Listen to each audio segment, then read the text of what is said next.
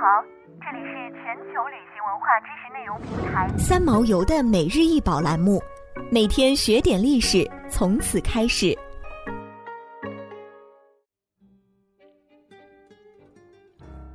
飞利浦的字母 P 木雕，高七点一厘米，宽九点九厘米，由黄杨木雕刻而成。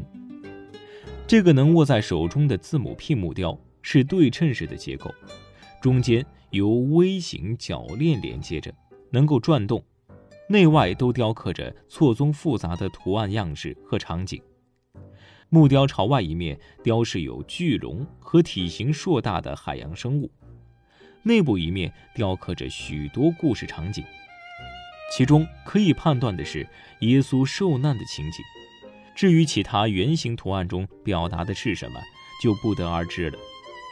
对于这个木雕的主人，唯一的线索就是这个字母 P，还有镂空处隐蔽的字母 H 和 S，它们组合在一起，表示的是飞利浦。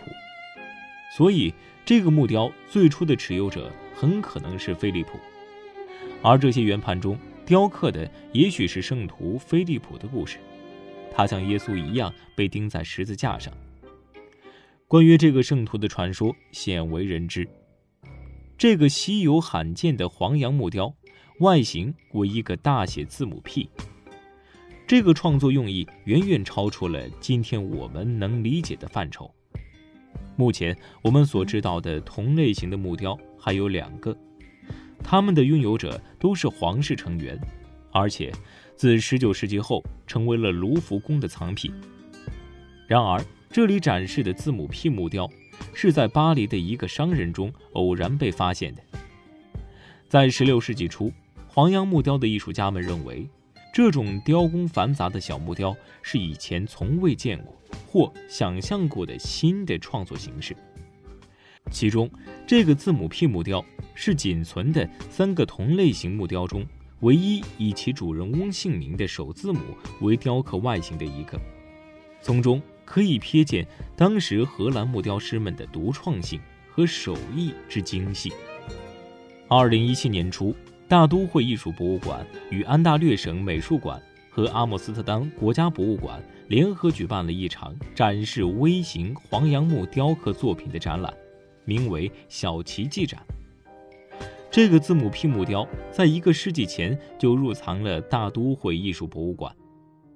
在展出的作品中，这个木雕无论是在质量、工艺还是雕刻难度上，都是名列前茅的。至于这个木雕的身世之谜，其中最高还原度的猜测是，它是为卡斯蒂利亚国王菲利普一世制作的。